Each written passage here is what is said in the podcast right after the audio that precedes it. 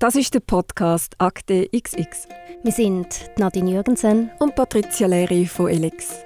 Wir schauen uns in fünf Folgen fünf typische Rechtsfälle an, die einem im Alltag passieren können. Es sind meist typische Situationen, die Frauen betreffen und große Auswirkungen haben auf ihr gesamtes Leben. Zuerst tauchen wir in einen wahren Fall ein und reden dann mit der Juristin von der CAP darüber, wie man sich schützen oder notfalls auch wehren kann. In dieser Folge reden wir über eine Frau, die schon seit zehn Jahren Leiterin von einer Informatikabteilung ist und dann merkt, dass sie massiv viel weniger verdient als ihre männlichen Kollegen. Das ist der Fall Lohndiskriminierung.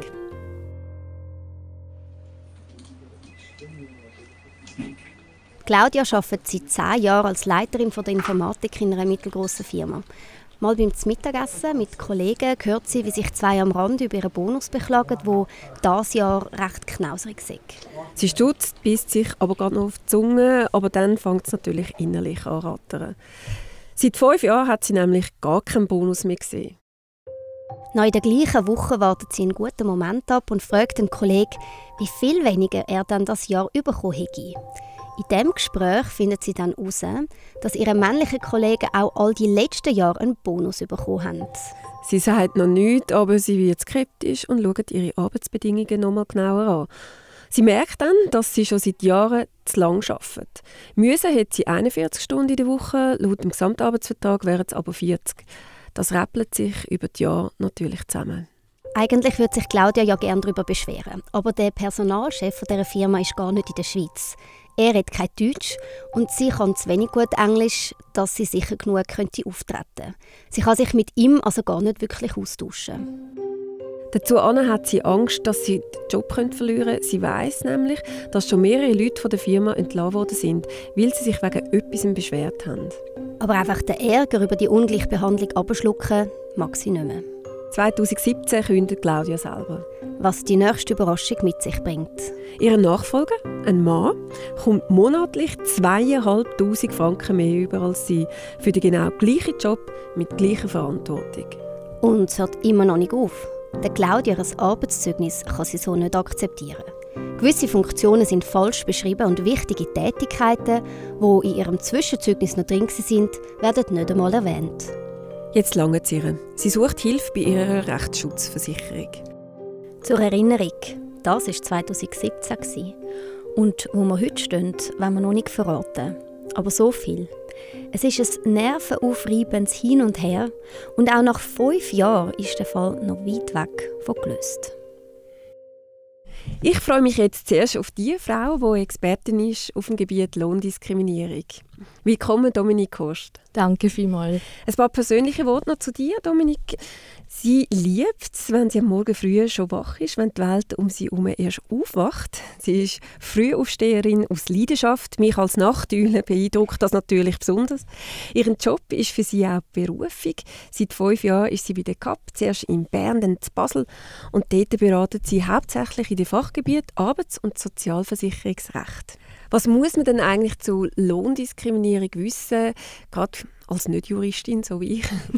ja, eben das Thema Lohndiskriminierung ist in der Schweiz nach wie vor ein großes Problem, obwohl wir eigentlich schon das Jahr 2022 haben und man eigentlich meinen sollte, das ist nicht mehr ein großes Thema. Das, obschon wir eigentlich in der Bundesverfassung fest verankert haben, dass Mann und Frau Anspruch haben auf gleichen Lohn für gleichwertige Arbeit. Du sprichst da wahrscheinlich auch den Gender Pay Gap an, der ist anhaltend hoch, hartnäckig. Ähm, Unterschied, also betrifft das vor allem auch Frauen mehr? Es betrifft primär Frauen. Also wirklich der Großteil der Fälle ist leider von den Frauen.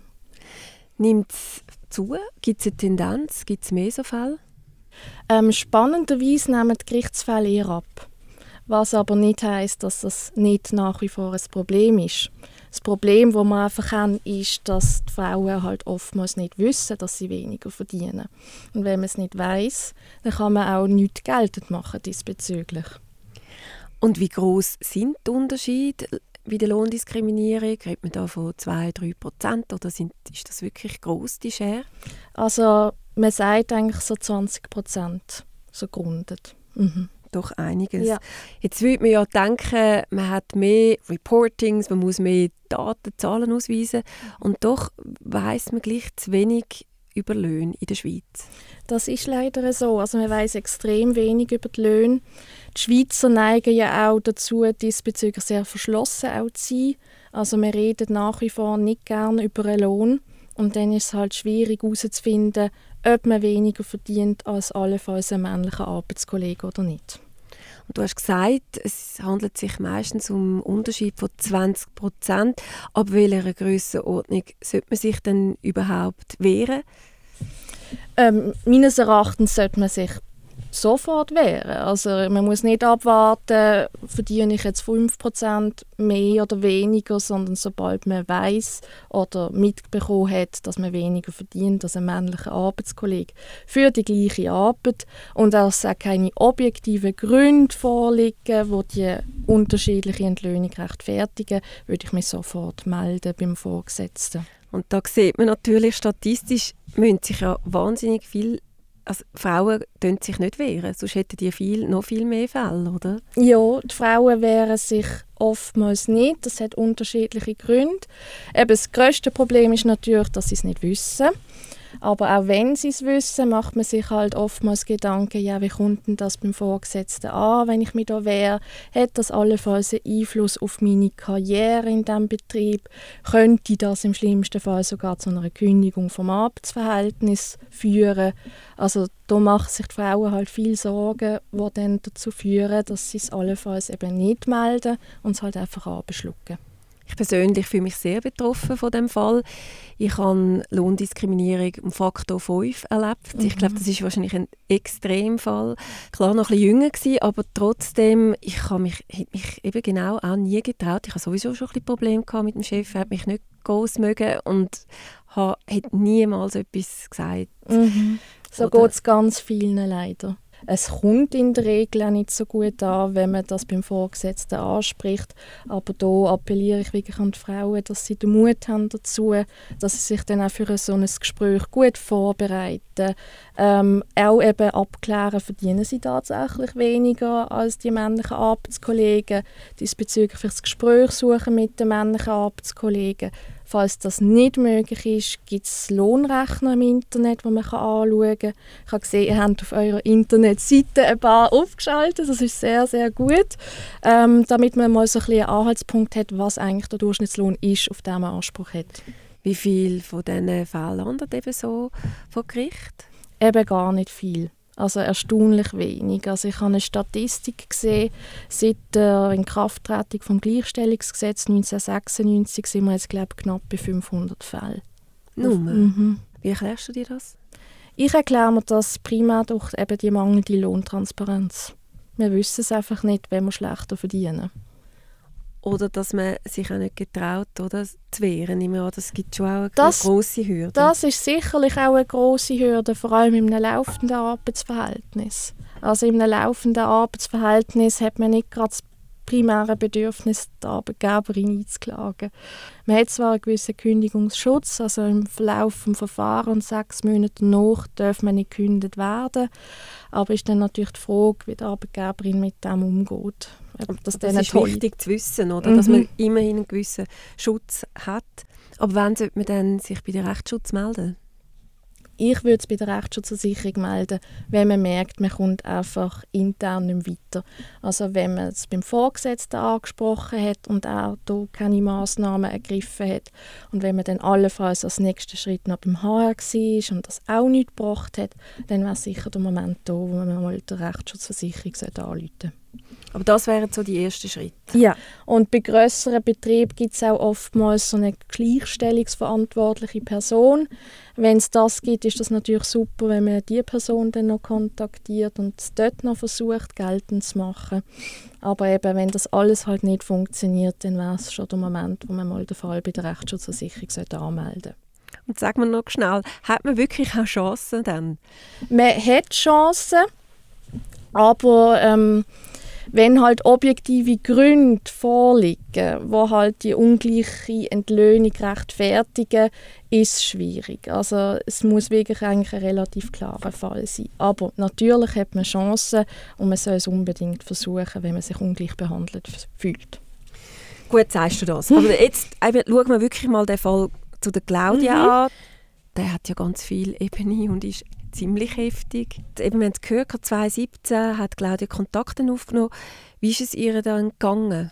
Es ist ihr gar nicht gut gegangen. Also sie war zutiefst gekränkt in diesem Moment, weil sie hat seit zehn Jahren dort geschafft. Das ist heute nicht mehr selbstverständlich, dass jemand so lang loyal ist zur Arbeitgeberin. Ähm, und wo sie dann gemerkt hat, dass sie so ungerecht behandelt worden ist, ist das für sie natürlich ein schwerer Schlag in diesem Moment. Wie war es gewesen? Also, wo sie dann angerufen sich gemeldet hat, hat man dann das Gefühl gehabt, sie hat fast ein bisschen schon zu lange gewartet, bis sie sich wirklich wehrt, oder? Ich habe nicht das Gefühl, dass sie zu lange gewartet hat, weil ähm, sie es ja vorher nicht gewusst. Also ihr ist erst dann bewusst worden, dass sie weniger verdient als ihre männlichen Arbeitskollegen. Sie hat dann halt Konsequenz gezogen und gekündigt und dann danach eben die Ansprüche geltend gemacht. Aber viel früher hat sie sich gar nicht können wehren, weil sie es nicht gewusst hat. Aber was einfach wichtig ist, eben die Ansprüche verjähren nach fünf Jahren. Also man sollte nicht lange zuwarten, wenn man das in Erfahrung bringt. Sehr wichtig. Mhm. Was hat Claudia unternommen auf deinen Rat hin? Also die Claudia hat dann gerade den Fall bei uns angemeldet und dann haben wir das übernommen. Also wir haben zuerst versucht, außergerichtlich eine Lösung zu finden mit dem Abgeber. Ähm, hat lang gut ausgesehen. Irgendwann hat er dann aber bockt und ist nicht mehr bereit gewesen, eine Einigung zu finden. Deshalb ist dann eben jetzt schlussendlich auch vor Gericht gelandet. Also da sind wir wirklich dran prozessieren? Ja, genau. Was klagt er denn da? Man, man klagt auf die Lohndifferenz. Auf jeden Fall. Von den letzten fünf Jahren, eben wie gesagt, es verjährt nach fünf Jahren. Man kann nur fünf Jahre rückwirkend das geltend machen. Äh, bei ihr sind andere Themen offen gewesen, wie Zeugnis, wo natürlich jetzt auch geltend gemacht worden ist. Ähm, oder wie du eben am Anfang erzählt hast, mit den Überstunden, die sie geleistet hat, die sie auch nicht vergütet bekommen hat. Das, das sind alles so Themen, die jetzt eingeklagt werden hängt es dann auch ein bisschen von der Summe ab, wie viel, eben, wie hoch die Lohndiskriminierung ist, dass man dann reingeht und wirklich etwas probiert und sich wehrt. Wie war das bei der Claudia? Gewesen? Also bei der Claudia ist es so um ca. 100'000 Franken gegangen und bei so einer Summe lohnt es sich auf jeden Fall, das gerichtlich durchzusetzen. Ähm, Wenn es jetzt irgendwie um 500 Franken geht, muss man natürlich eher davon abraten, weil es ist ja so, nach dem Gleichstellungsgesetz ist das Verfahren grundsätzlich gratis, aber das beinhaltet nicht Anwaltskosten und die Anwaltskosten sind relativ schnell viel, viel teurer als der Streitwert. Also das muss man immer so ein bisschen abwägen, ob es sich denn tatsächlich lohnt. Und da kommen ja dann noch die ganze Pensionskasse ja. Gelder dazu. Ja. Also es ist ja nicht nur 100'000 Verlust vom Lohn. Mhm, genau, das ist dann natürlich auch noch ein Thema. Also es lohnt sich bei dieser Summe auf jeden Fall. Wenn ich jetzt das höre, oder, hm, man hat sich nicht können außergerichtlich einigen, man musste wirklich prozessieren, schrillen alle Geldalarmglocken. Wie, wie viel hat das gekostet und kann man sich das leisten? Also bis jetzt hat der Fall 40'000 Franken gekostet, ja. Und desto länger es geht, desto länger man keine Einigung findet, desto teurer wird das natürlich. Und ohne Versicherung könnte man sich das nicht leisten? Ohne Versicherung ist es schwierig, ja. ja. Und dann muss man natürlich abwägen, lohnt sich das überhaupt, ähm, den Anwalt dann zu mandatieren, wenn der Streitwert vielleicht nicht so hoch ist wie jetzt bei der Claudia. Zum Abschließen, wo steht der Fall jetzt? Der Fall ist äh, eben vor Zivilgericht. Man befragt Zeugen aktuell und wir rechnen das ja mit dem Entscheid. Wenn wir jetzt nochmal zusammenfassen und so ein bisschen Tipps mitgeben für alle Frauen und Männer, die uns jetzt zugelassen haben, wenn ich jetzt merke, ich werde massiv schlechter bezahlt als meine Kollegen, was muss ich dann machen? Was sind die wichtigsten Schritte? Man muss beachten, dass man relativ schnell sollte reagieren in diesen Fällen, weil Lohnforderungen verjähren nach fünf Jahren. Also der erste Schritt ist eben das Gespräch mit dem Vorgesetzten, gut vorbereitet in das Gespräch zu gehen, auch Argumente vorzubringen für eine allfällige Lohnerhöhung. Sollte das nicht funktionieren, wäre dann der nächste Schritt sicher ähm, das HR. Sollte einem das HR nicht weiterhelfen, wäre das dann der Moment, wo man bei der Rechtsschutzversicherung anrufen sollte, wenn man eine Rechtsschutzversicherung hat. Oder es gibt auch äh, in eigentlich allen Kantonen Gleichstellungsbüros, die einem diesbezüglich auch beraten. Kann ich mich dann auch dagegen wehren, in einem Angestelltenverhältnis, also wenn ich noch im Job bin? Man kann sich auf jeden Fall auch wehren äh, in einem laufenden Arbeitsverhältnis. Viele machen sich dann Sorgen, dass sie dann sicherlich gerade die Kündigung vom Arbeitsverhältnis bekommen. Ähm, da kann ich vielleicht insofern ein bisschen beruhigen. Also während dem Gerichtsverfahren und sechs Monate danach darf der Arbeitgeber der Arbeitnehmerin dann nicht kündigen. Das ist Dominik Horsch, Expertin eben auch in Sachen Arbeitsrecht. Sie hat gerade in der Lohndiskriminierung viel, viel wertvolle Tipps können mitgeben. Es sind viele Frauen davon betroffen. Danke, dass du da bei uns bist bei der Akte XX. Sehr gerne geschehen und danke für die Einladung. Das ist der vierte Fall von Akte XX. Wir sind Nadine Jürgensen und Patricia Leri und wir schauen uns in fünf Folgen typische Rechtsfälle an, die Frauen betreffen, aber nicht nur. Und wir reden mit einer Expertin darüber, wie man sich schützen kann oder notfalls wehren In der nächsten Folge reden wir darüber, wie ein betrunkener Falschfahrer eine Frau mit aus dem Leben reißt und wie sie hat jahrelang für ihr Recht kämpfen musste. Der Podcast ist eine Kooperation von Alex mit der CAP, produziert von der Franziska Engelhardt von der Podcast-Schmiede. Weitere Tipps findet ihr auch auf alex.com. Alle Folgen findet ihr bei uns auf der Webseite und überall, wo ihr Podcasts hört.